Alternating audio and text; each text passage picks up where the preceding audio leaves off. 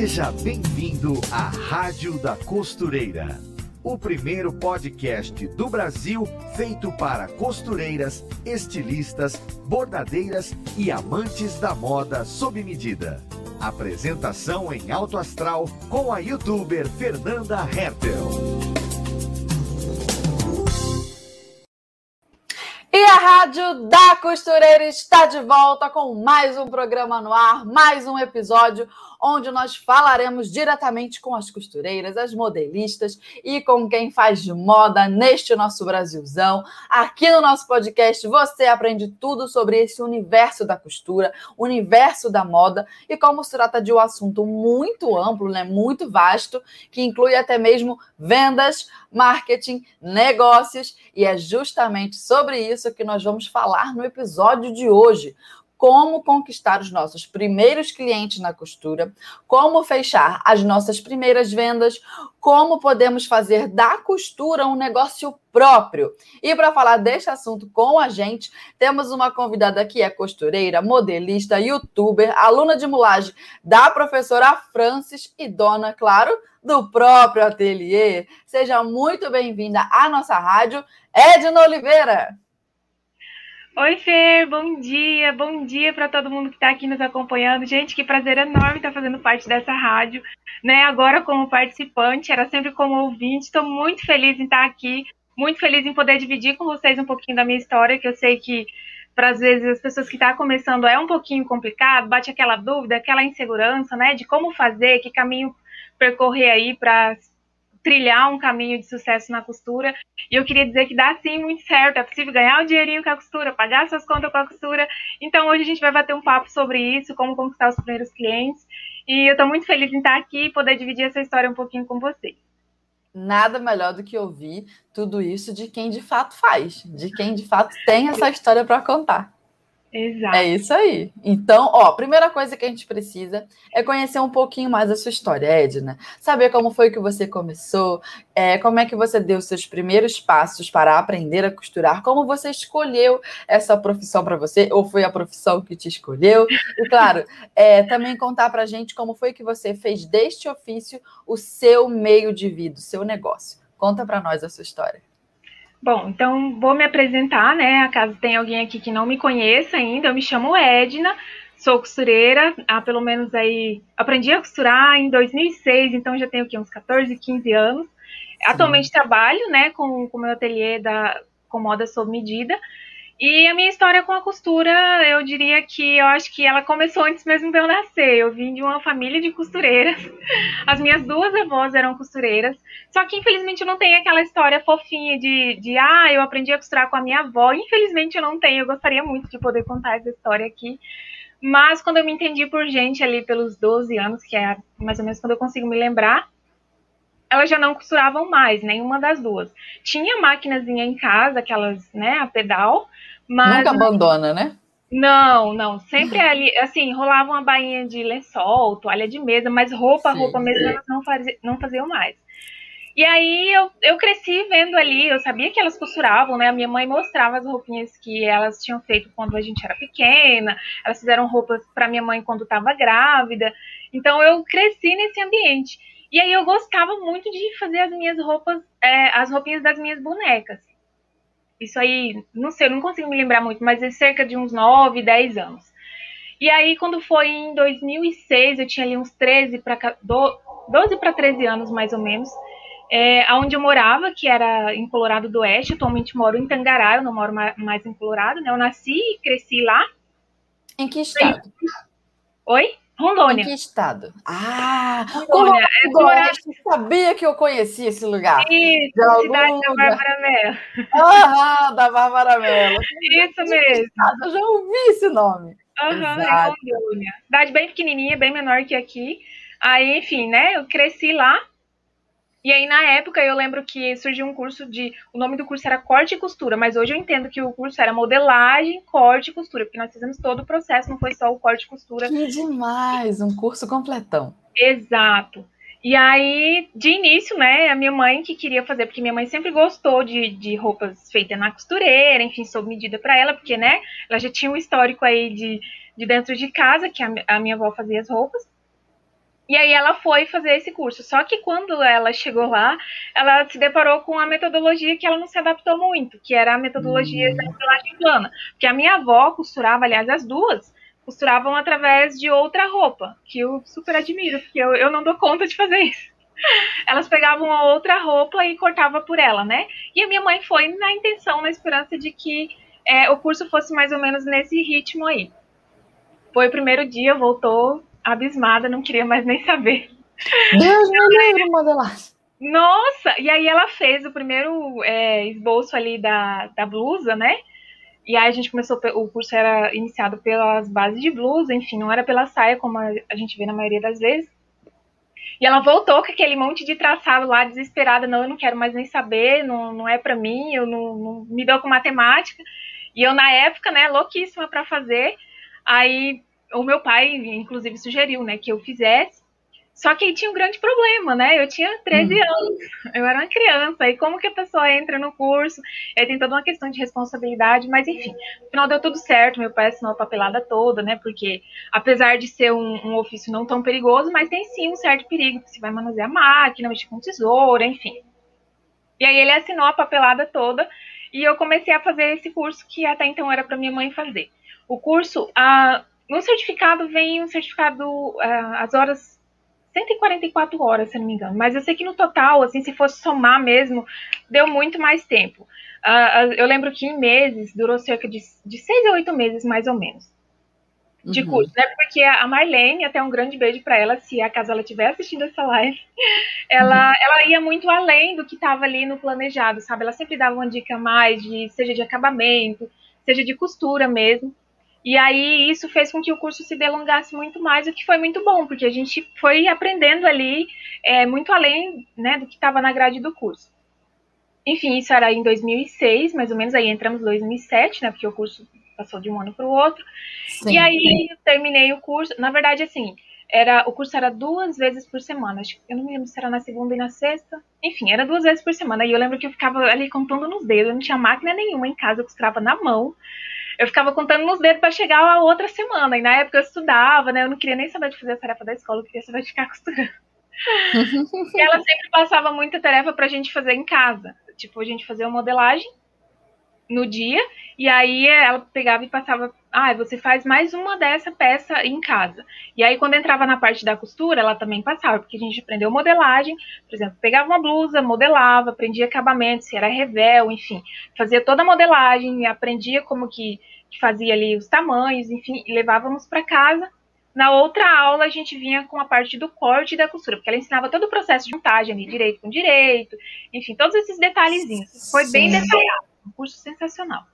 Que bom. E eu lembro que eu levava para casa essas tarefas e aí, tipo, se ela passasse uma tarefa, eu fazia três, quatro e levava melhor para ela ver. eu sempre fazia além, sabe? Eu nunca ficava só ali na, naquela unha e costurava a mão. Inclusive, depois se as meninas quiserem ver, eu posso até mostrar lá no Instagram, eu tenho as roupinhas até hoje. Todas. Que legal, que demais. Aí a gente costurava no TNT, né? Por uma questão financeira mesmo, de não, não precisar Sim. ficar ali investindo no, em tecidos, enfim. Aí fazíamos todos os protótipozinhos no, no TNT. E fazia todas as anotações, o que eu acho até bem legal, porque assim, sempre que eu tinha alguma dúvida, inclusive quando eu comecei a ateliê, eu voltava ali e via como é que era feito o acabamento, enfim, tava tudo anotadinho. Enfim, mas aí foi, né? Eu fiz esse curso. Aí essa parte de aprendizado. Como é que chegou a parte de tu montar o teu ateliê, de botar a placa na porta e começar a receber cliente? Então, Fernanda, demorou um pouco, porque eu fiz o curso em 2006, terminei em 2007, mais ou menos. E aí, nesse período, passou, aconteceram várias coisas. Eu, né, cresci, me, me casei e fui trabalhar em outras áreas, trabalhei em loja na época. Eu não montei meu ateliê, só que daí eu fiquei costurando, assim, fazendo costurinhas para casa. Inclusive, a primeira camisa que eu fiz pro meu pai, ele tinha que andar igual um robozinho, assim, porque não, não tinha não tinha o movimento da costa, porque a costa ficou pequena. O primeiro short, meu Deus, a metade do bumbum. Mas enfim, Sim. eu segui ali costurando, fazendo coisinhas para casa mesmo. Eu não saí do curso, já fui montar o ateliê. Porque na uhum. época eu tinha, eu, eu era o quê? Tava com 14 anos, mais ou menos. Uhum. E aí, enfim, né, terminei o curso, é, me casei, mudei de estado, inclusive, passaram mais ou menos uns cinco anos, e aí eu com uma maquininha preta, tá aqui até aqui atrás, é, que meu pai tinha me dado, aquela cinzer, cingerzinha pretinha.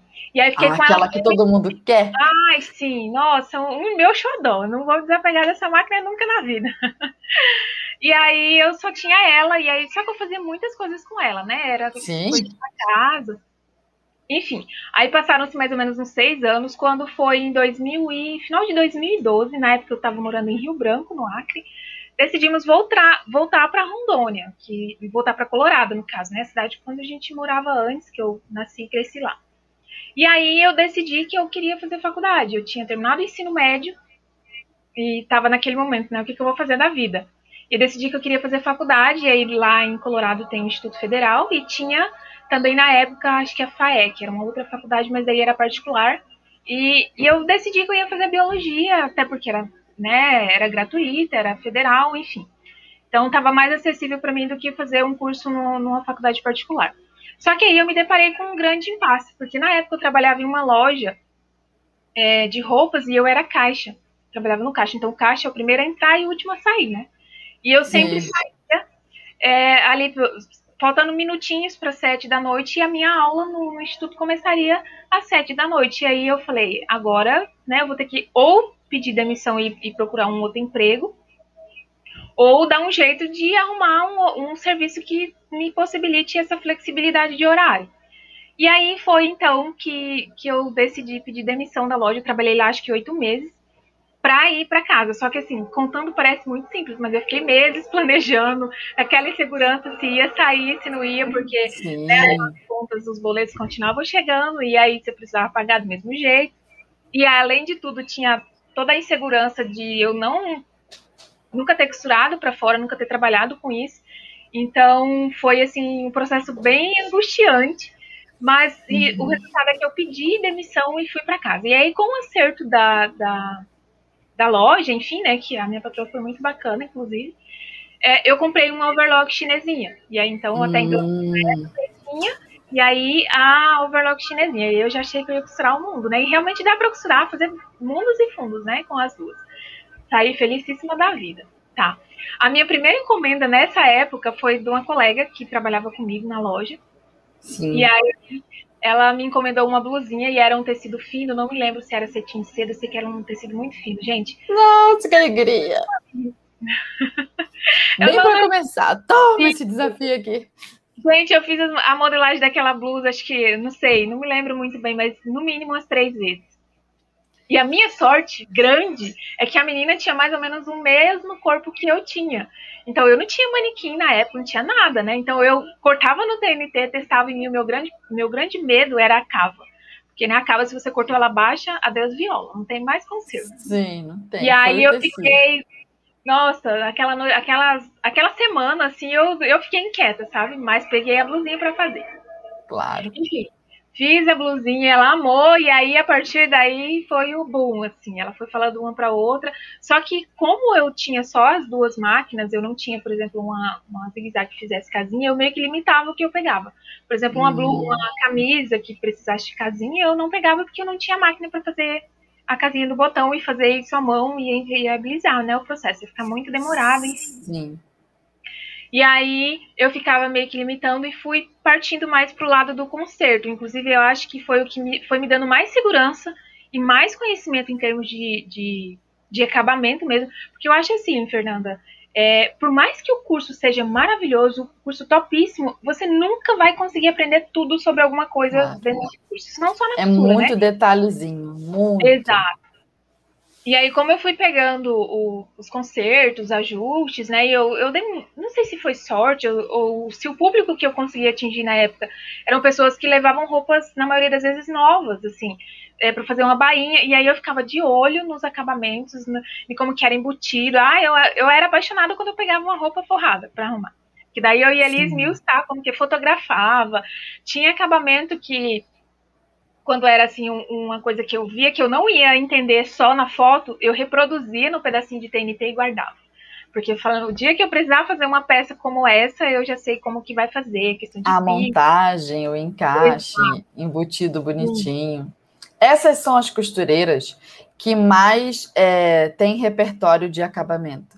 As que observam a roupa e fazem questão de guardar aquilo de Sim. alguma forma. Seja uma foto do Pinterest, um pedacinho que você fez uma amostra, quase que como que um, um catálogo, digamos assim, de, de acabamentos. Sim. E não tem livro que ensine tudo, o não. que as roupas podem nos ensinar. Só que aí é da, da costureira, cabe à costureira se interessar por aquilo, ter um olhar apurado e guardar. É isso que as pessoas não entendem. Uma costureira que sabe um monte de acabamento não é uma costureira que tem uma memória infinita. Não.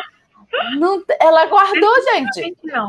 Pelo amor de Deus. Ela guardou anotando no papel, ela guardou fazendo um desenhozinho que explicasse para ela depois como que aquilo era feito. Ela guardou com uma foto, ela guardou. Ela guardou de alguma forma. Aí, na hora em que aparece uma necessidade, uma roupa que precisa daquele encaixe, ela. Plim, aí sim ela lembra que ela tem aqui. aquilo guardado. Uhum. Exatamente. É assim que se faz. Então, até... é... diga, Edna. Não pode. É, é, que eu ia dizer essa questão de, de documentar, né? Até para as meninas que estão iniciando, eu acho muito importante, porque a gente não lembra de tudo, gente não adianta. Não, não adianta, Sim. pode passar anos e anos aí na profissão praticando que você nunca vai conseguir guardar e lembrar de tudo sempre que precisar, não adianta. É isso aí.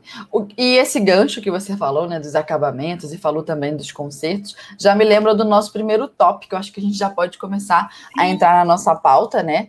Que e eu vou colocar aqui na tela. Ó, o primeiro tópico é como definir com o que eu vou trabalhar.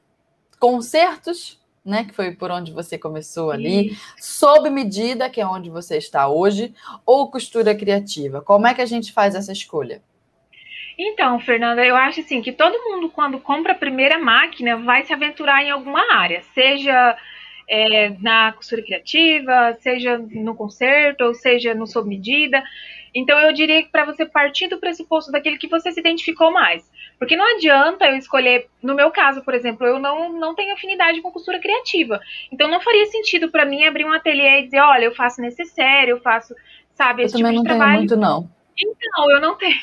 Então, não faria sentido para mim. Então, o que eu digo é siga o que você gosta, sua intuição mesmo. E você vai saber disso quando você começar a manusear ali a máquina. Até porque eu espero que quando você decidir é, abrir o seu ateliê, você já tenha, né, praticado bastante para não sair fazendo feio quando chegar os primeiros clientes. Então, quando nessa prática aí você vai se descobrir, vai, vai saber Sim. Qual área você se identifica mais. Então é, é por aí, é testando, é vendo que você tem mais afinidade, que você. Aquilo que. Ó, uma, uma dica bem legal para você identificar é aquilo que você passa mais tempo olhando e pesquisando.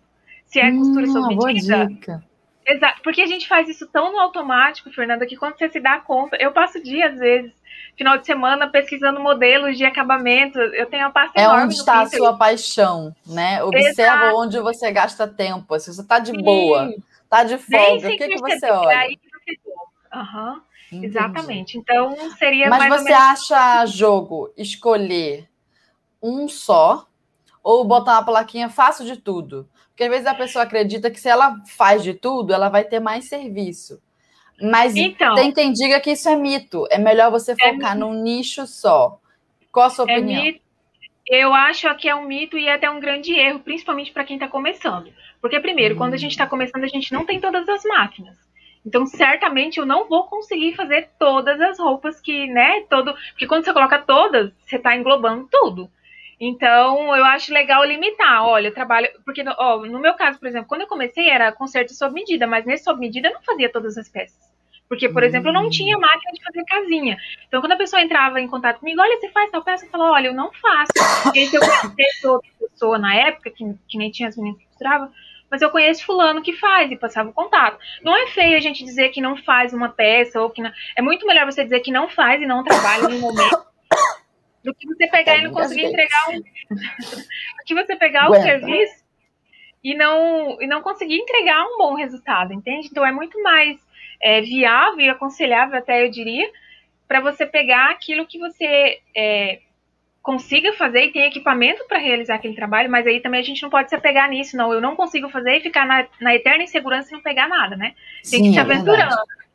mas dentro dos limites e ali do, dos equipamentos, dos recursos mesmo que você tem disponível. Então, digamos, você vai escolher concerto e, e quer ficar só no concerto, ótimo, não vai se Se você, se você é boa naquilo que você faz, independente da área que você escolher ou do nicho, né? Só conserto ou só sua medida, não vai faltar serviço. Isso é uma. E tem uma gente que ganha muito dinheiro com serviço, ou com Sim. conserto, perdão. Sim, Porque demais. a pessoa fala assim, ó, quer ver uma frase que eu acho ótima para quem trabalha com conserto? É assim, ó.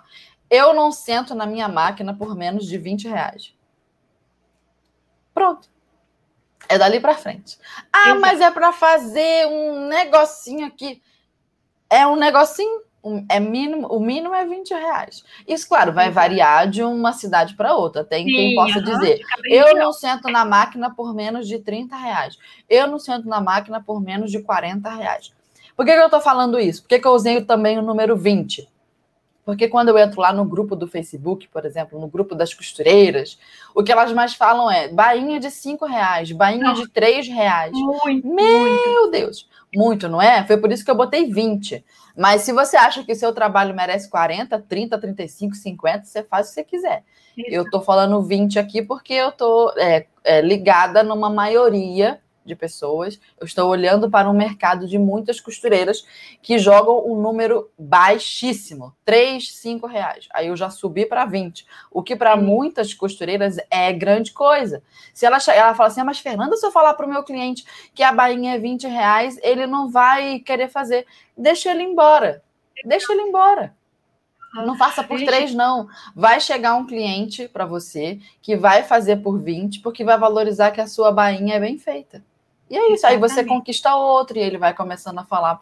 Não, quando eu faço lá com aquela costureira, é, eles falam assim: ela é careira, mas ela é boa. É essa que você tem que Mas ser. faz bem feito. Faz bem feito, é claro. Quem é que quer botar uma roupa na mão de uma costureira e depois perder a peça?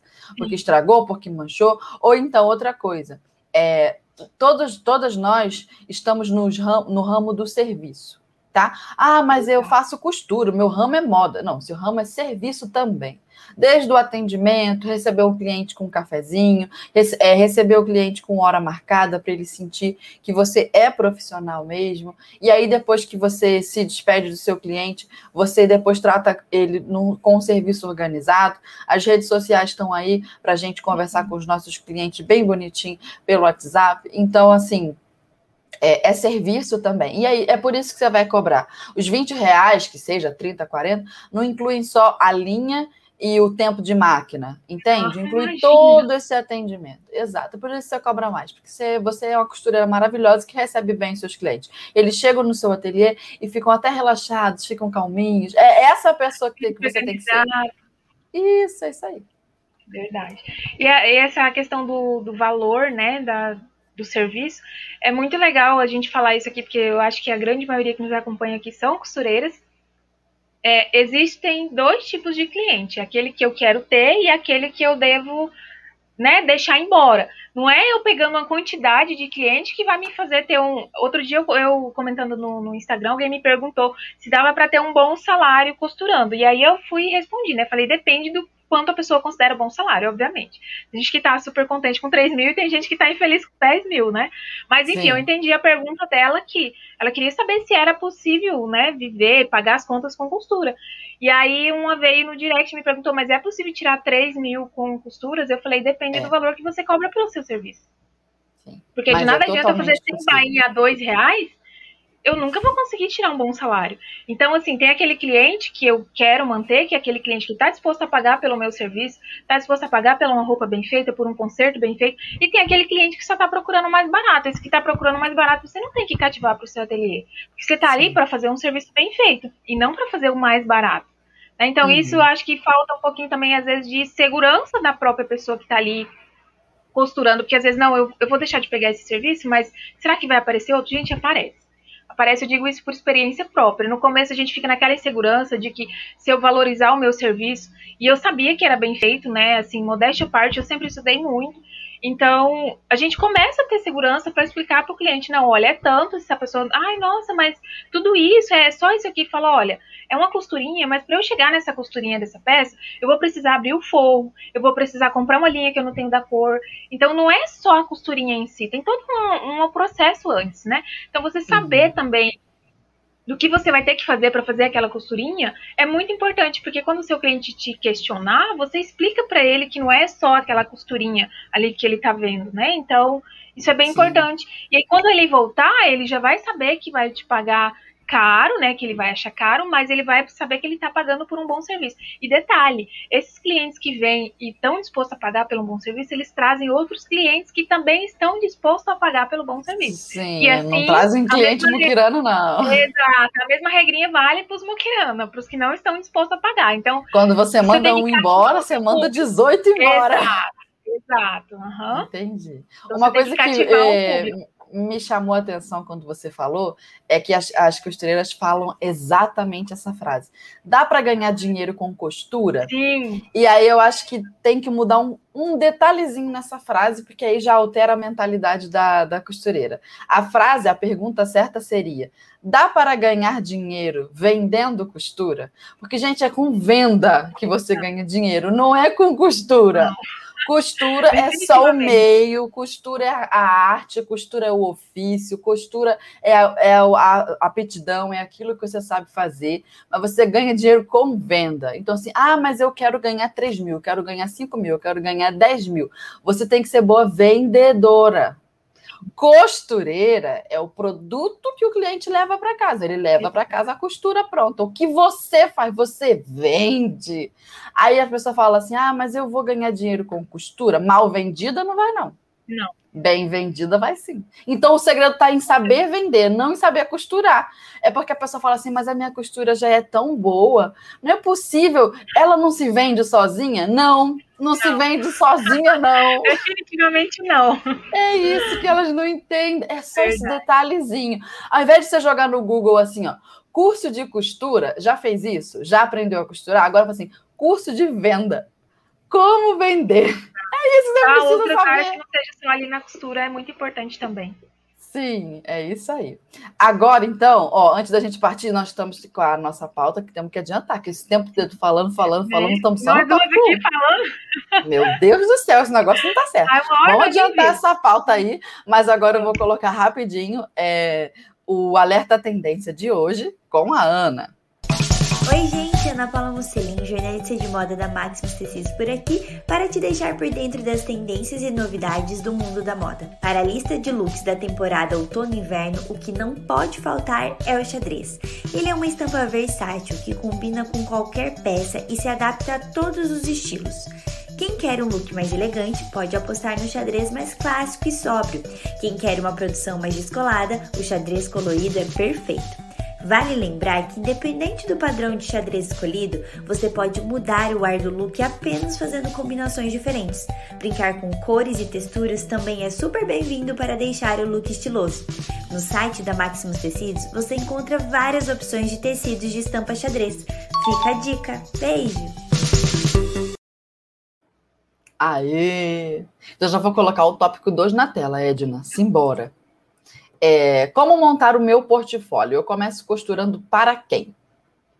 Então, aí é um grande impasse, né? Porque tendo em vista que eu estou começando meu ateliê agora, obviamente eu não tenho cliente, eu não tenho para quem fazer essa roupa de, de início. Então a minha dica é costure para você, costure para seus parentes, para amigos, que seja, enfim, para quem quer que seja. E sempre caprichando muito. E aí, nesse processo que você vai fazendo roupas para você, procure fazer modelos assim bem diferentes, sabe aqueles modelos que você vê que tá usando agora. Então, faça. Por exemplo, no momento agora é vestido de manga bufante, babados, Sim. enfim.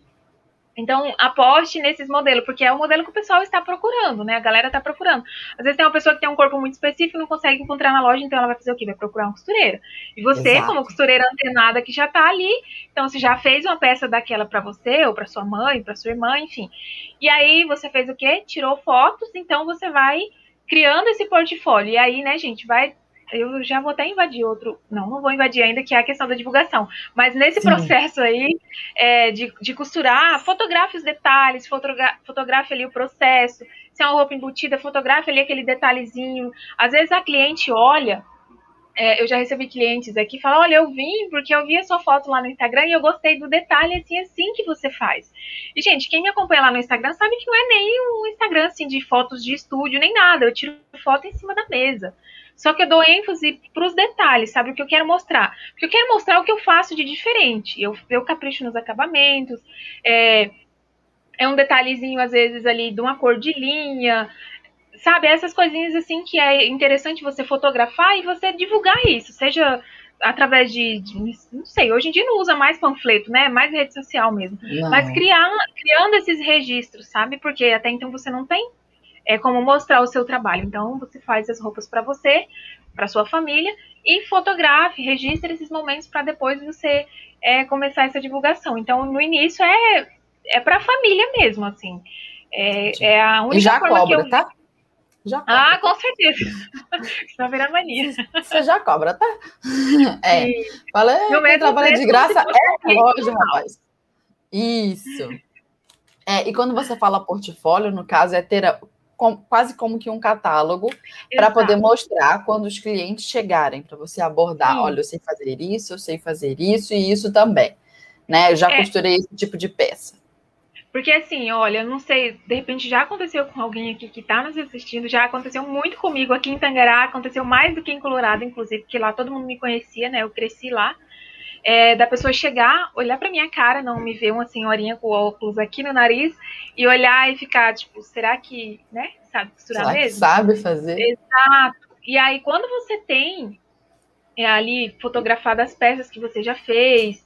É, a pessoa vai olhar e, e, vai ter uma confiança maior. Não que você precise ficar provando o seu valor ou, ou a, o que você sabe para ninguém, mas no primeiro momento, para quem nunca te viu, nunca conhe não conhece o seu trabalho, né? Nunca foi até o seu Precisa, ateliê, sim. eu acho muito importante é, a pessoa ver o que você fez. Ou você ter no seu ateliê também, as peças que você já costurou, costura, não tem manequim, deixa ali num cabide para a pessoa ver, quando a pessoa chegar, né, e ver que você sabe fazer aquele tipo de peça, e pega umas peças bem elaboradas, sabe, os vestidos bem bonito, enfim, se é conserto, deixa uns consertos bem, bem difícil ali de, de ser, os mais complicados, assim, de ser feito, e se a pessoa começar, né, ah, mas você trabalha, você é tão nova, eu nunca vi costureira tão...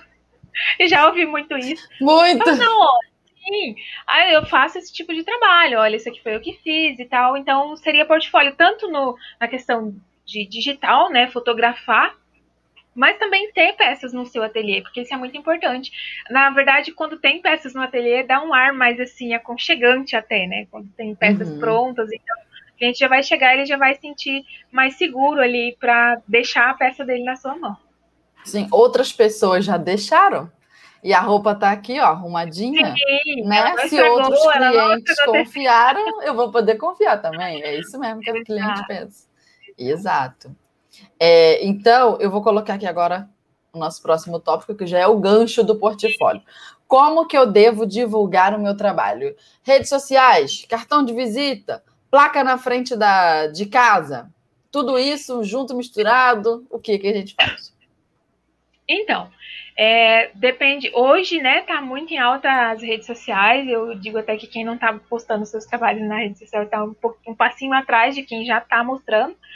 É, mas depende muito do estilo da pessoa, assim. Eu gosto, atualmente eu gosto muito das redes sociais, mas, por exemplo, quando eu comecei, não tinha muito isso. Lá em 2013, né, era no máximo o Facebook, olhe lá, e era mais para bater papo, enfim, fofocar, não era nem por uma Sim. questão de trabalho em si.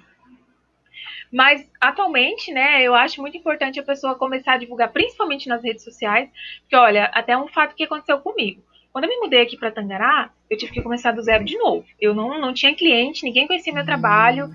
enfim. E aí, o que que eu fiz? Inclusive por influência do meu esposo. Eu não era aquela pessoa de ficar fotografando muito. Inclusive, até por isso que eu disse que é muito importante fazer isso. Porque eu não fazia e eu vi diferença quando eu comecei a fazer. Sim. É, eu comecei a fotografar e aí eu postava no Instagram, né? Que é o que eu tenho até hoje. Sim, quando eu vim para cá, eu não tinha quase nada aqui no ateliê, porque afinal de contas o que eu tinha era de clientes que tinham ficado em Rondônia, tinha algumas peças minhas, mas enfim, ninguém me conhecia aqui, ninguém nem sabia do meu endereço, nem sabia que eu existia em Tangará. Então, é muito importante você divulgar nas redes sociais, e uma coisa que me ajudou muito foi loja de tecido, né? Levar um cartãozinho e falar, olha, eu trabalho, eu faço conserto, eu faço roupa sob medida. E aí já deixa o seu arrobinha lá, o seu portfólio, né? O seu Instagram. Porque a pessoa que entrar ali, não, vou ver o trabalho dessa menina, né? Vou ver o trabalho dessa costureira, se ela costura bem. E ela vai chegar lá na sua rede social, vai se deparar com, com fotos lindas, maravilhosas, com os acabamentos que você faz, com os concertos que você faz. E aí você já começa a despertar uma atenção no seu cliente. E aí é, você pode divulgar tanto é, em lojas quanto também na própria rede social, mas eu, eu acho assim, quando a gente está numa cidade nova, dificilmente você vai conseguir atingir o público ali daquela cidade no momento, né? A maioria das pessoas te acompanha da outra cidade. Então é muito importante o, o boca a boca também. Então, aquele primeiro cliente uhum. que vem, você já capricha, já fala para ele: olha, eu faço. Normalmente, quando eles chegam, ele já pergunta: traz um conserto. Ah, você faz costura? Você faz roupa também? Não, faço, olha, eu faço isso aqui, isso aqui. Então, isso também é uma forma muito ótima de divulgar. E também um presentinho para o cliente que, que indica outro, sei lá, alguma bobagemzinha, uma besteirinha, alguma coisa que você consiga agradar aquele cliente. Fala, olha, se você me trouxer um cliente bom igual você, assim, ó, lindo, maravilhoso, me traz, que eu vou te, sei lá, dar um presentinho, alguma coisa, sei lá, não sei. Aí depende da sua estratégia. É, é, mas faz isso com o cliente, porque cliente bom conhece gente boa. Ele não vai indicar para você uma, aquela amiga muquirana que não paga, não vai indicar aquela aquela amiga caloteira, muito menos a invejosa, que vai copiar a roupa igual a dela. O que, que é. ele vai é. fazer? Vai escolher aquela amiga, aquela a que melhor paga, a mais arrumadinha, a mais simpática e educada. E aí, com isso, Sim. você acaba ganhando dois clientes bons de uma vez só. Então, é muito legal. Mas tem que ter essa cabeça de que é, entrou um cliente, tem que ter dois, daqui a pouco três, e o que você puder recolher também de prova, né, de que o seu trabalho é bom, e aí posta nas redes sociais, é, é isso aí. A rede social é o novo folheto. É, é o folheto de, da, da modernidade. Se você não está lá, a sua costura não existe. É triste. Exatamente. Aí a Inclusive, costureira já... que está ouvindo a gente fala, mas eu não tenho intimidade com rede social. Aí eu falo para ela, mas você não tem Facebook? Ela fala, tenho, e você vive lá, não é? Ah, e lá tem um monte de botãozinho, é. Facebook tem um monte de coisa, e as senhorinhas, costuretes mais é, senhorinhas, estão todas lá. Então, se você está no Facebook, você consegue estar nas redes sociais, bota seu trabalho lá, você vai ver que vai chegar, assim, é, cliente para te valorizar. Exatamente. Inclusive, depois que eu vim para cá, para Tangará, na época eu trabalhava na loja, né? É, chegava muita gente e falava, ai, a fulana te indicou. Mas atualmente, depois que eu fui mais para o Instagram, comecei a postar mais, enfim, cresceu bastante. Tem muita gente aqui de Tangará mesmo que me acompanha. É, eu recebo muitas meninas, eu sempre pergunto de onde veio, como que me conheceu. Hum, aí pesquisa. ela, eu, ela, eu pesquisei no Google e o seu nome foi o primeiro que apareceu. Aí eu que cliquei legal. lá e vi que você tinha um Instagram. Aí eu fui lá ver o seu serviço e gostei. Acho que semana passada eu atendi uma cliente assim, que ela tinha um, umas, umas roupas para ajustar. Enfim, aí eu perguntei, eu falei, ah, que legal, você, você me conheceu através de onde? Alguém te indicou? Aí ela, não, eu pesquisei no Google, acredita? Eu acredito, eu coloquei meu Instagram. eu coloquei meu endereço lá, porque acredito, tem né, o, eu tava lá, eu, tô, eu fiz de propósito. Sim, Aí, mas é interessante porque, assim, por mais que a rede social tá tão presente na, na, nossa vida, a gente ainda fica meio assim, né? Será? Né? Mas, gente, funciona. Funciona e funciona, funciona muito. E aí, o mais legal foi que ela ainda completou a frase, né? Eu, eu pesquisei, te achei, vi que você tinha um Instagram, fui lá olhar, gostei do seu serviço e entrei em contato, porque daí tem o telefone, obviamente, né? Então, simples assim, ela não precisou de uma indicação de uma amiga, por exemplo. Mas o que, que fez ela confiar? As fotos que estavam lá no Instagram. Então Sim. faz sentido, gente. Postem fotos, tirem fotos, caprichem nas fotos. Quando eu digo caprichem, eu não estou dizendo, né, contratar um fotógrafo, um estúdio profissional, não. Mas capriche Sim. no ângulo que você pega a peça, é, dá a ênfase luz, deixa a luz bonita. Luz é, é 90%. Sim, isso, exatamente. É o que eu, esses dias alguém me perguntou nos stories é questão de foto, né? Aí eu falei, você não precisa de uma super câmera, um celular simples você tira uma boa foto. A grande questão é a iluminação. Às vezes você tá com uma roupa linda, maravilhosa. Aí você coloca ela no manequim, aí o ambiente todo escuro. Você pode ter a câmera mais top que você certamente não vai conseguir fazer uma foto bonita. Então Sim. tem muito essa questão da iluminação, né? Se tiver que investir em celular, né, câmera, equipamento fotográfico ou luz, você não tem dinheiro para investir nos dois, é um e outro. Compra a luz. Vai Com na luz. Ah, mas eu tenho uma boa janela aqui em casa. Então tire todas as suas fotos de dia. Pronto. Ou mesmo construir, é. Fernanda, comprar uma lâmpada, coloca um papel alumínio de uma bota caixa. o marido para trabalhar. Precisa ver que você está tirando a foto iluminado Isso. com a caixa com papel alumínio por dentro. É, balde, é já vi balde também. Sim, já fiz, já fiz, inclusive. Balde com papel alumínio por dentro, no fundo, uma lâmpada, um bocal, tu mesmo Sim. faz. Pronto. Exato, Aí que você faz? Faz um baldezinho com a luz fria, aquele branquinho, aquele a luz, a lâmpada mais branca, e a outra faz aquela luz amarelinha. Pronto, você vai ter um equilíbrio ali bonitinho.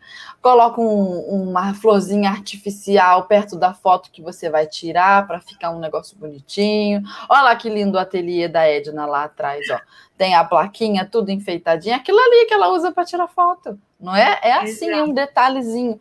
Capricho, gente. A gente gosta de, quando a gente é cliente, a gente gosta de entregar a nossa roupa, confiar as nossas peças a uma pessoa caprichosa, entendeu?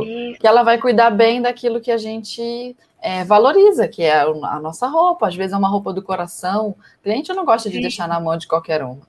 Certo? Agora, então, vamos, antes da gente ir para o próximo tópico, eu vou colocar um áudio de uma ouvinte que acompanha a nossa Rádio da Costureira e mandou um recadinho para nós. Vamos lá. Boa tarde. Aqui é Rosilda de Luz Eduardo Magalhães, oeste da Bahia. Eu tenho assistido muito a Rádio das Costureiras. É, na verdade, é a Rádio da Costureira.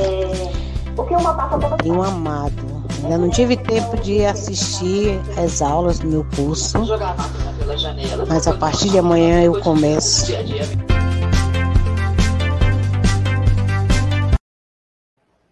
Viu?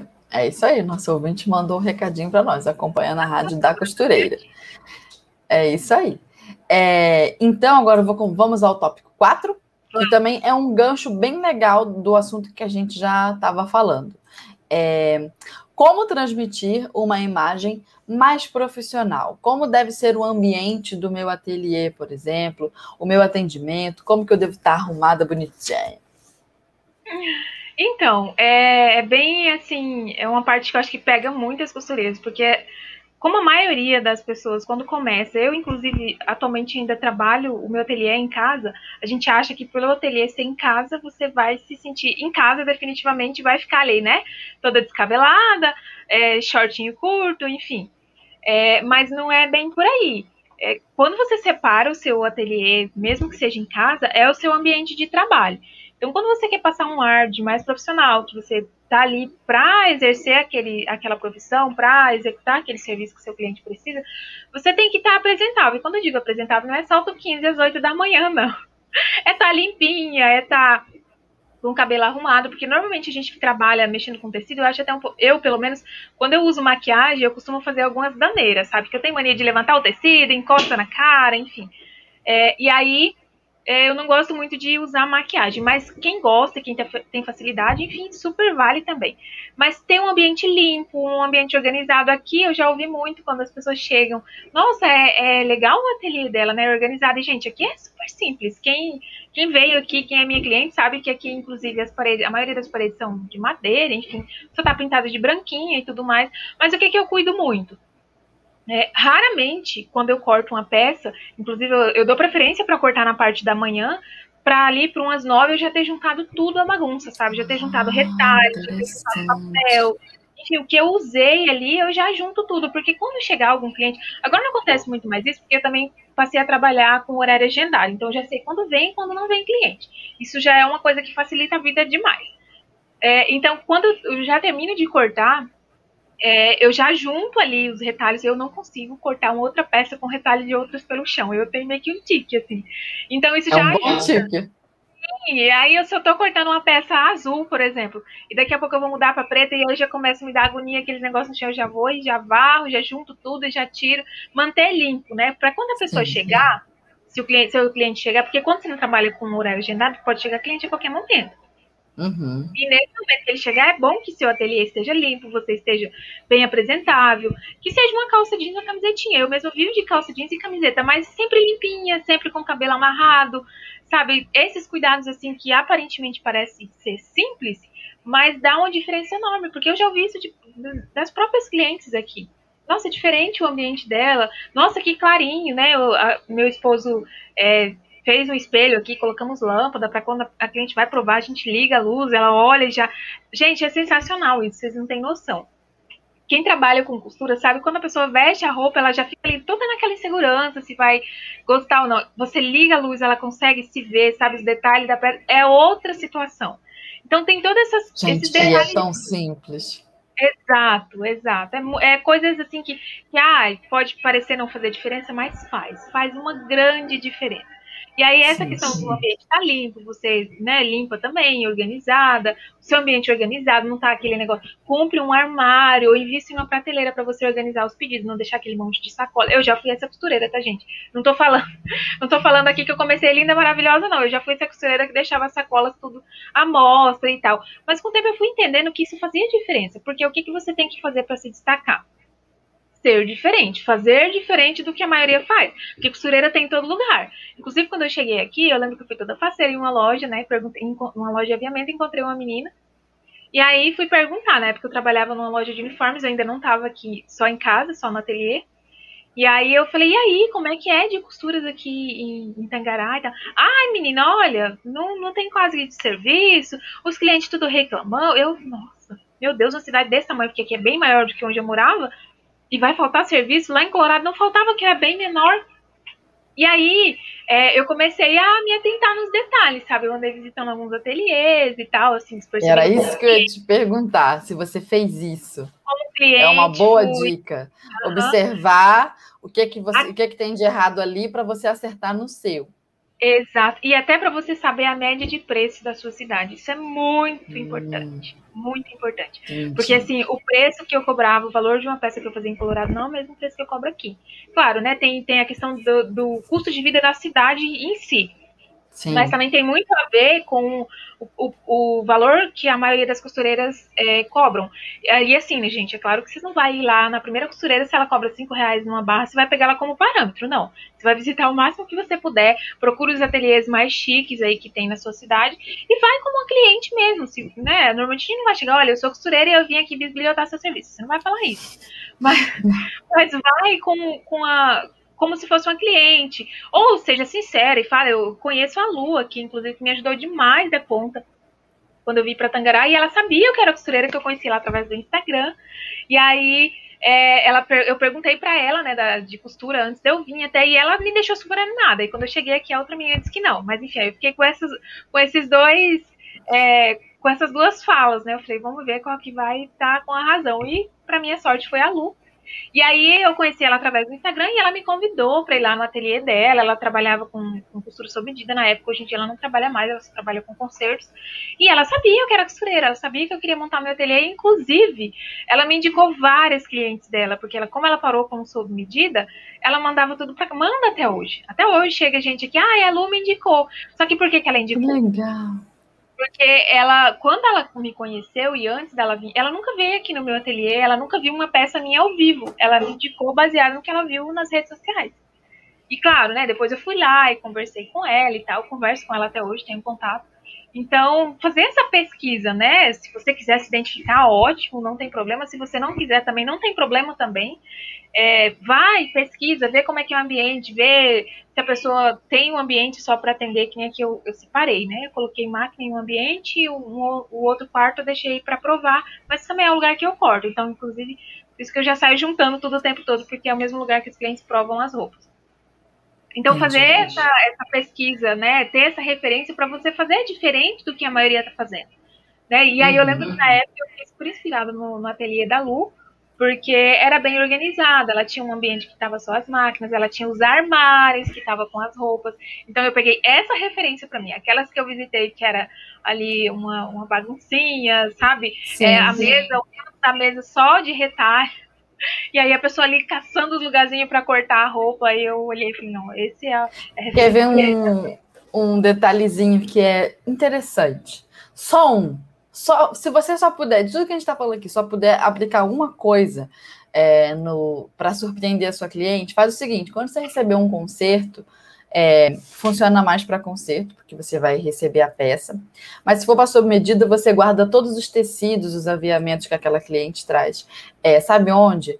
Prepara um saquinho daqueles, igual de sapataria, só que de TNT branquinho, tá? Não faz outra cor, não. Branco. Branco é melhor porque mostra que tá limpinho toda vez que estiver limpinho. Quando estiver, você limpa, lava o saquinho. Aí o que você faz? Faz ele branquinho e põe em cima, atravessado assim, ó, uma fita e uma rendinha. Quando a sua cliente chegar, você mostra para ela, não faz escondido. Ela tem que ver, faz na cara dela assim, ó. Pega, ah, eu vou pegar a sua peça, pode deixar que eu vou guardar aqui, ó, tá bem guardadinho. Eu guardei essa roupa, pode confiar, daqui a pouco vai estar tá pronto. Quando o conserto tiver feito, aí você vê, né, a sua comunicação, em quanto tempo você combinou com a sua cliente de deixar aquilo pronto. Mas mostra para ela que tem o saquinho arrumadinho, coloca uma etiqueta com o nome dela e você bota ali, ó, na, na sua prateleira aquele monte de saquinho de cliente. Ela Sim. fala, caramba, olha como ela cuida da minha peça, olha como ela tem várias peças aqui, vários saquinhos bonitinhos, tudo branquinho, tudo limpinho, arrumadinho, botou até uma fita, pronto, você ganhou uma cliente que vai entender que você é diferente. É uma coisa só. E TNT é barato? Exato. Costurar você já sabe? Fitinha Fecha rendinha também. Mesmo. Pronto, tá feito. É isso aí. Exato. É, detalhes fazem diferença. Sim, detalhes, detalhes. Detalhes que não vai ter na loja, C&A não tem. Não, isso, não, não, não tem. tem. Só costureira faz. Renner não tem. Ela tem todos os estilos, mas isso não tem. Não é? É uma coisa que faz estilo único, né? Sim, claro. É, é aí, isso já, o gancho, mais uma vez, olha aí, ó, estamos, estamos afiados. É, então, aí, ó, a, a, o tópico 5. Como tratar a cliente? Como fazer com que elas se sintam especiais? Quais são as suas dicas? Qual a sua experiência, Edna? Então, Fernanda, eu acho assim, conversar, sabe? É, conversar mesmo, não ficar naquela relação de, não, você me entregou aqui a roupa, tipo, como se eu tivesse de lado de cá de um balcão e a cliente estivesse do lado de lá. Mas isso acontece muito no sob medida. O conserto às vezes não é um jogo mais rápido ali, a pessoa prova e tal. Mas no sob medida tem muito isso. É, às vezes chega uma cliente no ateliê com, com tecido e aí ela vem com a imagem de referência da internet e aí você vê é, aquele tecido não vai proporcionar aquele mesmo caimento que tem ali na foto. E às vezes aquele modelo pode não favorecer a cliente porque ou por uma questão de anatomia mesmo do corpo ou a questão até de, de gosto mesmo então, a primeira coisa, pergunte para ela: olha, você quer fazer esse modelo? Você tem o costume de usar esse tipo de decote, esse tipo de manga? Você já usa? Porque, assim, Fernanda, é, eu digo por experiência própria, eu mesma, eu já cansei de ver modelo lindo, maravilhoso na foto, fazer para mim, eu vestir, eu não me identificar. Então, tem muito isso. Acontece muito isso com a cliente também. Às vezes ela vem com a referência, se, se imagina naquele modelo, só quando ela veste, ela vê que, não, que ela não vê com os mesmos olhos que ela viu a modelo. Então é muito importante você. É, e isso não tem a ver com o trabalho da costureira ou com a modelagem, não é, é com a questão do estilo da roupa mesmo. Uhum. Então é muito importante que você tenha essa conversa com a cliente, esse diálogo, pergunte o que ela gosta, se, se ela gosta de tecido mais encorpado, isso se ela ainda não tiver comprado o tecido, né, claro. É, e se ela já tiver comprado, pergunte sobre o modelo. Se ela gosta do modelo de decote, se ela gosta daquele tipo de manga, Sim. se ela já tem o costume de usar. E aí você explica, fala, não, eu tô perguntando, porque às vezes é um modelo que você não tem o costume de usar, e aí, de repente, a hora que ficar pronta, né? De repente você se olha no espelho, se identifica. E aí, sabe, vai conversando, ela vai sentindo segurança, ela vai saber que você realmente sabe do que tá falando e sabe do que você tá. É, sabe que você sabe, né? Tá ali se uhum. dispondo a fazer aquele serviço. Então isso vai criando um vínculo muito grande. Então, ó, eu acho que eu até fiz um, uns, uns tópicozinhos aqui. Ser atenciosa, né? Que é essa questão que eu falei. Ser educada. Eu já recebi muita cliente aqui que reclama: Nossa, é, eu fui lá em tal, em tal costureira assim, assim. Ela disse que não dava para fazer, que, que o tecido não sei o que, sabe? A pessoa. Quando não dá, acontece. Acontece muito do, da cliente chegar com a quantidade de tecido que não é suficiente para fazer aquele modelo. E aí, às vezes, eu falo, olha, não dá, por isso. Aí a cliente insiste, né? Porque às vezes ela acha o que você não sabe, ou que. Ah, enfim. Mas você explica educadamente, fala, olha, não dá, porque essa peça tem esse esse recorte, tem que recortar, tem que cortar assim, pega o viés, gasta mais tecido, enfim. Você vai conquistar o cliente, você vai estar contrariando ele, mas ao mesmo tempo você vai estar conquistando. Porque você vai estar expondo sim, sim. a sua experiência, você vai estar falando que não dá, você está contrariando, mas você está explicando por quê. Não é só que não, não dá para esse tanto aí eu não pego. Então, é bem diferente, sabe, o, o tratamento. É, é costureira, é uma coisa que você. É, você costura. Aí nessa hora que está lidando com a cliente, você vira quase que uma educadora. Exato. Você está educando a cliente. Psicóloga, psicóloga, educadora, consultora de moda. Exatamente. E aí é essas, essas questões, assim, sabe? Fazer com que a cliente se, se, sinta única. Aí quando for, por exemplo, no dia de provar a peça, aí tem um ajustezinho, aí às vezes ela olha, não, tá bom assim. Aí você tem certeza, tá, tá confortável, tá apertando, sabe? Não fica naquele negócio, naquela ânsia, não. Pega logo e, e vai embora, sabe? E quer entregar a peça e se livrar. Não é assim. Porque, gente, eu tenho cliente aqui que veio na, na segunda semana, mais ou menos, que eu tinha começado a trabalhar na loja, que foi a Lu que me indicou uhum. mais ou menos uns três anos. Ela é minha cliente até hoje. Até hoje. Ela faça sol, faça chuva, ela vem aqui. E por quê? Eu imagino que seja pelo, pelo trabalho, obviamente, mas pelo atendimento também. Ela chega, a gente conversa, ela conta da vida dela, eu às vezes conto da minha. Claro, isso dentro dos limites profissionais ali, né? Ninguém vai ficar o tempo inteiro Sim. fofocando. Mas, enfim, uhum. é, cria um vínculo, sabe? A cliente se sente especial, fala, não, eu vou lá porque ela, ela sempre me atende bem, ela sempre faz questão de fazer aquele ajustezinho que às vezes eu nem estava prestando atenção que precisava, ela faz, ela se dispõe a fazer. Então, a cliente se sente única e vai querer voltar com certeza. Eu, pelo menos, gostaria de voltar. Se eu fosse num ateliê, a, a pessoa me atendesse assim. E cria então, uma é, estimativa também de tempo para o atendimento. Sim. 20 é, minutos, 30 minutos, que seja. E claro, você vai cobrar por esse tempo dessa conversa. Exato, Isso está incluso tudo. também no preço. É, porque o atendimento faz parte das suas horas trabalhadas. Então, você põe na ponta do lápis quantas horas eu gastei com aquela cliente, desde fazer a modelagem, cortar o vestido, é, é, fazer a costura e também o atendimento, a conversa, o tempo que eu tirei a medida, tudo isso. Gastou quantas horas com ela? Coloca na ponta do lápis ali o valor da sua hora, baseada no preço do salário que você deseja ganhar, que é um, o seu salário de acordo com o que você escolheu, de acordo com o tipo de clientela que você tem, de acordo com o, o público que você atende na sua cidade. Calculou mais ou menos tudo isso? Então, até a hora da conversa, que a Edna está aqui nos ensinando que é tão é, importante, também será cobrada. Tem que manter produtividade, porque vai chegar um outro cliente que também está com o horário agendado, mas entenda que o seu jeito de costurar é diferente. Não é recebi costura, tchau cliente. Não é facção, Exato. que você só recebe a peça, fecha a peça, tchau peça. Não, você está recebendo pessoas. Você não trabalha só com costura, tecido, linha e agulha. Você trabalha com gente. Exatamente. Isso que a costura tem que entender. Então, você tem que ter, reservar um espacinho para modelagem, um espacinho para costura, um espacinho para o corte e um espacinho para atender a pessoa. É gente Exatamente. com gente. É, e aí, assim, uma, até uma dica para otimizar esse atendimento é trabalhar com horários agendados. E aí você tem o prazo ali de organizar o seu ateliê, separar dias da semana que você vai atender. Nem eu aqui no ateliê, eu senti que otimizou muito o meu tempo e a minha produtividade. É, separar dias para fazer cada coisa, que eu trabalho com conserto e com sob medida. Então, são, são dois Conta trabalhos assim, bem é é. diferentes. É então, eu normalmente separo os dias de modelagem, aí eu pego a peça de fulano, de hum. ciclano e faço a modelagem. Aí fico o dia inteiro em pé, porque eu, sou a pessoa que não consigo modelar sentada. Mas enfim, aí no outro dia, ou dali a dois dias, né? Vai depender da quantidade de coisa que eu decidi modelar. Eu corto, deixo tudo preparadinho. E aí no outro hum. dia eu vou para a máquina. E isso é muito importante porque às vezes já aconteceu demais. Eu ter três, quatro peças, tudo com linha preta. Então você pega e vai. Ah, ó, é uma blusa de fulano, uma, uma saia de ciclano e sei lá, uma calça de outra pessoa. São clientes diferentes, mas e aí é muito importante você ter organização, você escrever de quem que é, enfim, né, separar. E aí você otimiza. Você não vai precisar ficar trocando linha da máquina o tempo inteiro. Você não vai precisar, né? Aqui overlock é um caos, que se a casa precisa de amarrar, já foi. então você otimiza o tempo. Aí outro dia eu separo para fazer os concertos. E aí normalmente eu trabalho com agendamento de horários para atender os clientes também. Porque, né, se o cliente chegar e eu estiver no meio de um corte, o meu ambiente aqui é pequeno, então eu vou ficar numa saia justa. Ou eu vou ter que tirar tudo de cima da mesa, enfim.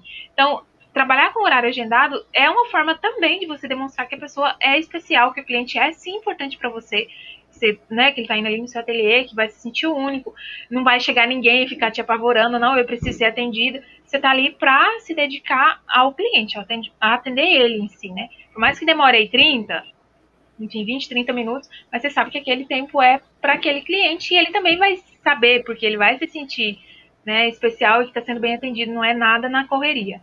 Sim. E se de repente você está no seu ateliê, no meio do, do dia da modelagem, está fazendo seus moldes, e chega um cliente na porta que ele não sabe que você trabalha com horário marcado, ele não sabe. O que, que você faz? Você tem que estar tá treinada para fazer uma coisa chamada fechamento de agendamento.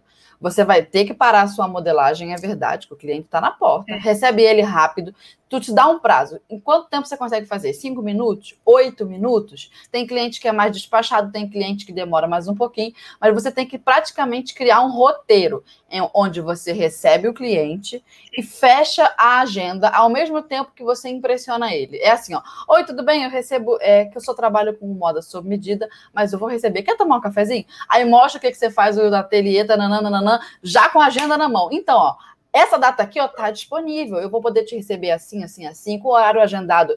É bom para você por esse motivo. Aí você vai ter um benefício tal por essa questão. E aí você apresenta o que é melhor para o cliente. E a agenda tá na mão. Vamos fechar dia tal, tal hora? Posso te receber? Vou anotar aqui. Qual o seu WhatsApp? Pronto. E tchau aquela cliente. Mas tem que, você tem que estar tá treinada para fazer isso, para conseguir fechar o agendamento. Aí tá, agendou, recebeu o cliente, ele passou para você o que ele quer, seja um conserto ou uma moda sob medida, você tem que estar tá treinada também para fechar aquela venda, fechar a encomenda da moda sob medida ou fechar também a encomenda de tantos concertos para que dia que vai entregar. Você tem que ter esse treino de fechamento. E aí, para você conseguir fazer isso, não, não te serve de nada habilidade costurística nessa hora. habilidade de máquina, habilidade de botar a linha na bobina, não adianta. Você vai ter que estudar outras coisas. Aí você vai estudar técnica de venda, técnica de é, como atender o cliente. Entende, costureira, que é sobre outra coisa ter um ateliê de sucesso? Um ateliê de costura de sucesso não é um ateliê de costura, é um ateliê de venda de costura de sucesso. Você vende Exatamente. com sucesso, seja costura ou pastel. Só que aí no seu caso é costura, que você é costureira, não é pasteleira. Entendeu? Mas é sobre vender. Verdade, é bem isso. É bem isso. É, agora vamos então ao tópico 6 para finalizar, fechar com chave de ouro. Simbora. Ah. Já passamos do tempo, Edna. Agora é, agora que eu vi que tem a marcadorzinha aqui na tela, meu Deus, oh, já foi Jesus. Então, simbora.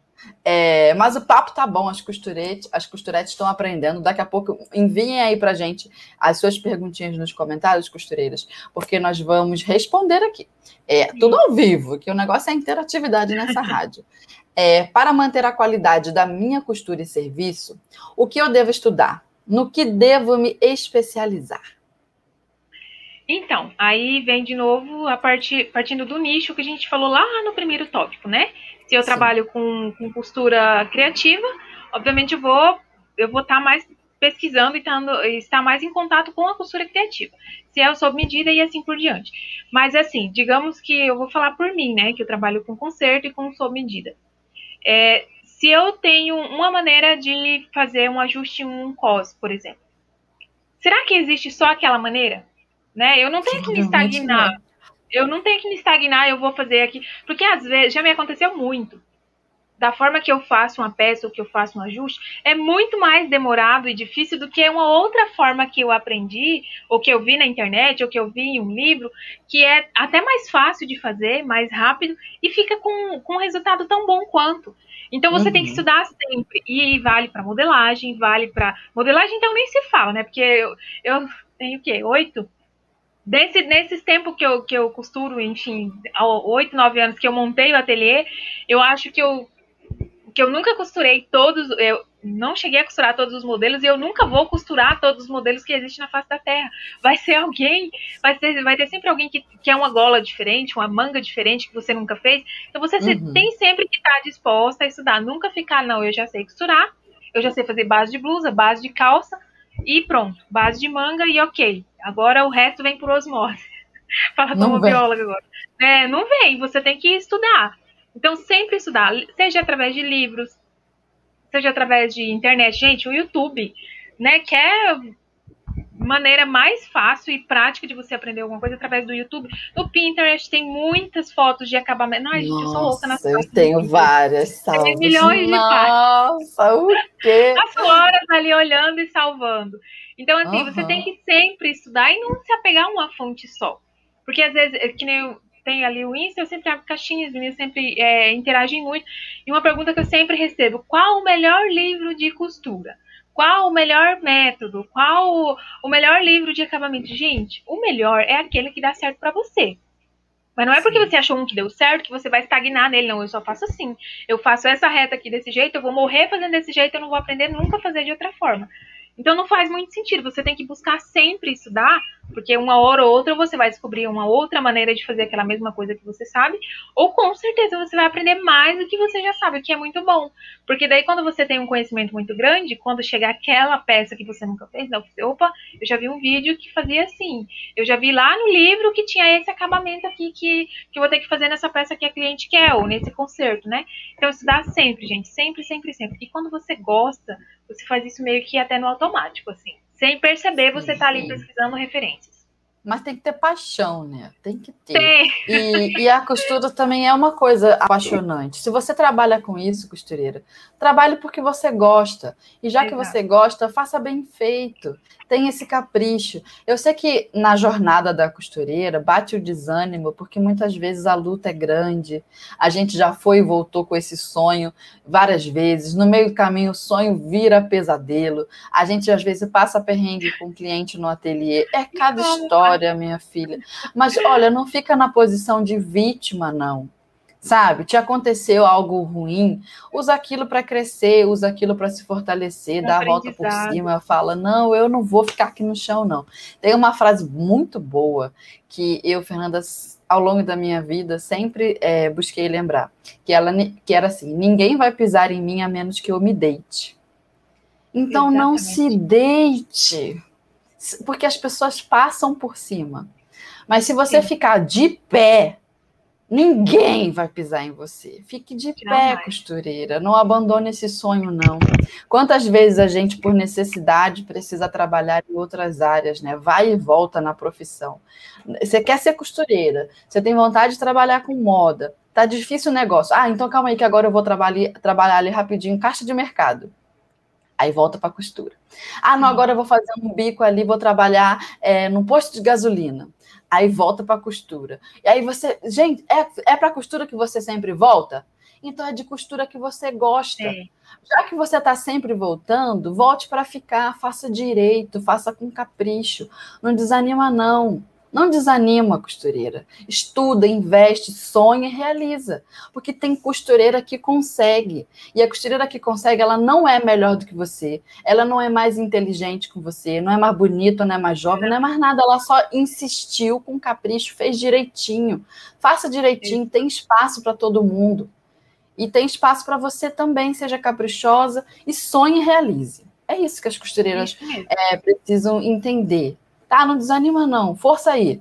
Simbora, tá todo mundo no mesmo barco. Força na peruca e não desiste. É ah, e aí. nunca achar que por mais experiência que você tenha, você nunca mais vai errar. Você sempre, sempre vai errar. E quando errar, é o melhor professor. Faça de novo. Descosture, corte de novo, compre o tecido, né? É uma questão que, a, que as clientes têm muito, a, as costureiras, principalmente quem está iniciando, tem muito medo. E se eu errar? A gente sabe o que eu fazia no começo? A cliente me trazia o tecido, o que, que eu fazia? Corria lá na loja e via se tinha mais. Porque daí eu sabia que se eu errasse, eu podia ir lá e comprar outro. então é assim. Se você nunca fazer, Sim. nunca vai perder o medo, nunca vai, né, vai criar, ter confiança é, no seu trabalho. E é bem por aí. É faça de novo, comece, recomece, não desista. E, não, cortar não... tecido errado não arranca o braço de ninguém. Não, imagina, não mata, não, mata não morre, ninguém, não derrama uma gota de sangue. O máximo, o máximo é vai dar uma feridinha no seu ego, que normalmente é o que mais é. nos pega, né? Mas Sara, então, Sara, tá rapidinho. Ele, o ego ele é abusado demais. Não tem Sim. problema nenhum em ganhar uma cicatrizinha. Sim, problema nenhum. Bota ele lá no lugar é. dele. Exato. É, então, Edna, que papo bom, finalizamos bem. É. Que coisa boa, viu? Já foi uma hora, eu nem vi, meu pai. Ai, que alegria, assim que é bom. É, então, É, vamos àquele momento zigue-zague da nossa rádio da costureira. Você que é nosso ouvinte, você sabe que momento é esse. Aquele momento em que a gente bota o convidado no desespero. Tá? Né? Tá? Vou tentar botar você no desespero agora. Então vamos, vamos lá. lá. Três perguntinhas, me responda a primeira coisa que vier na sua cabeça. Este é o tá. momento zigue-zague.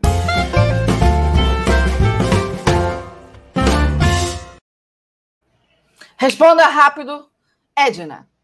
Qual o maior erro que uma costureira pode cometer ao precificar as suas peças? O maior. Achar que seu achar que seu trabalho não vale o que ela acha. O primeiro preço que você pensar é aquilo que você tem que cobrar, não ficar diminuindo. É isso aí. Que, olha, que dica boa. Essa é muito boa. Porque quebra os paradigmas na cabeça Sim, você, da costureira. Você, gente, quando vocês começam a costurar, você tem o preço. Você sempre tem. Você, não, isso aqui vale 50 reais, mas daí você começa, não, mas será que o fulano tá cobrando tanto? E vai diminuindo, daqui a pouco você tá lá cobrando 10 reais. Então, o primeiro preço é que você pensar é isso. Vai lá e faz. Nossa, essa eu vou repetir sempre, Ed. Eu não aprendi contigo. Nossa, essa é muito boa. O primeiro preço que você pensar é esse.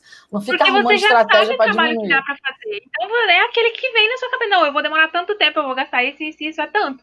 Mas daí não ficar diminuindo, porque você começa a pensar demais, você começa a diminuir. Então, o primeiro Perfeito. que você pensar é isso.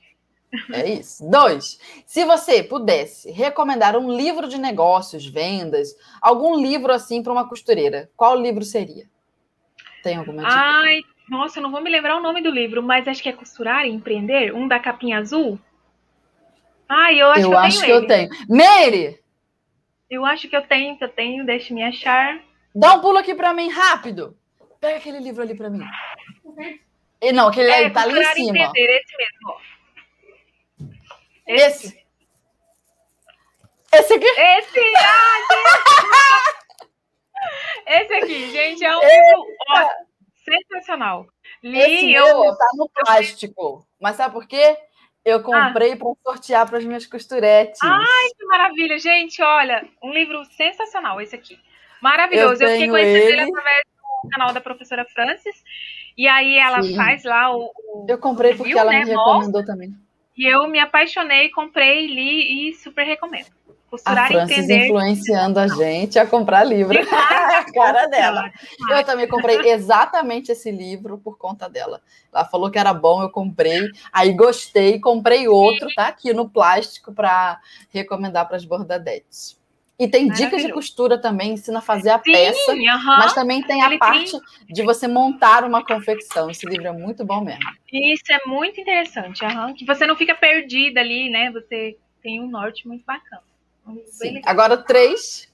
Complete a frase. O maior erro ao lidar com um cliente é. Meu Deus. não se posicionar. Não mostrar o que você sabe fazer.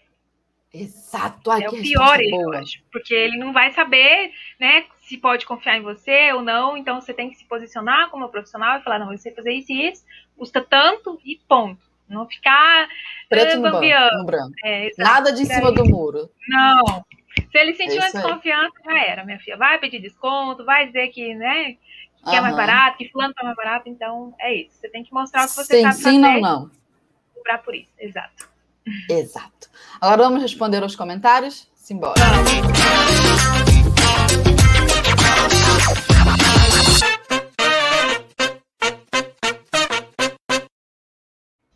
Tá todo mundo falando aqui que quer o livro. Ei, ah, Leonice já falou, eu preciso. Eu quero esse Muito livro. Legal, gente. Falou. E não é tão caro, não, tá? Não é um livro assim, não. assim, nossa, vai buscar o olho da cara. É um preço Sim, bem é legal. Um e bom e barato. Maravilhoso. É, deixa eu ver se eu acho uma pergunta boa aqui para tu responder, Edna. Vamos tá. lá. As costuretes elas estão conversando entre elas. Isso que eu acho maravilhoso nos comentários. Elas conversam, elas tiram as dúvidas, contam história. Uhum. Cadê? Ela falou que ela tá firme e forte aqui, a costureira. Ó, olha isso aqui, olha isso aqui. Isso aqui que é uma coisa boa quando isso aqui acontece. Ó, Rose Reinaldo falou: segue o canal da Edna, ela é muito Ai, caprichosa. Dá dicas Rose, maravilhosas. Tá gente, vendo? obrigada. Rose sempre me acompanha, a gente sempre conversa muito. Obrigada, Rose, pelo carinho. Que bom que você está aqui. Ó, agora uma perguntinha para tu, Edna. Arrasa nessa resposta. Ateliê Costurarte perguntou: Costurarte. qual manequim para costura você indica para quem vai começar o sob medida? Então, é, vai depender do que você tem e está disposta a investir, né? Porque a gente tem aqueles bustos de costureira que são bem baratinhos, a gente encontra no Mercado Livre, e tem o manequim de mulagem, né? Esses da draft, industriais, profissionais. Então, se você puder investir em um profissional da draft, invista no profissional, porque a, a anatomia do corpo é. Ontem eu fiz um, um, topzinho, ele tem. A pessoa tem o corpo igualzinho do manequim. Então você vai ter ali muito mais facilidade, porque assim, você não vai ter sua cliente, né, no, seu ateliê para ficar ali provando a roupa o tempo inteiro.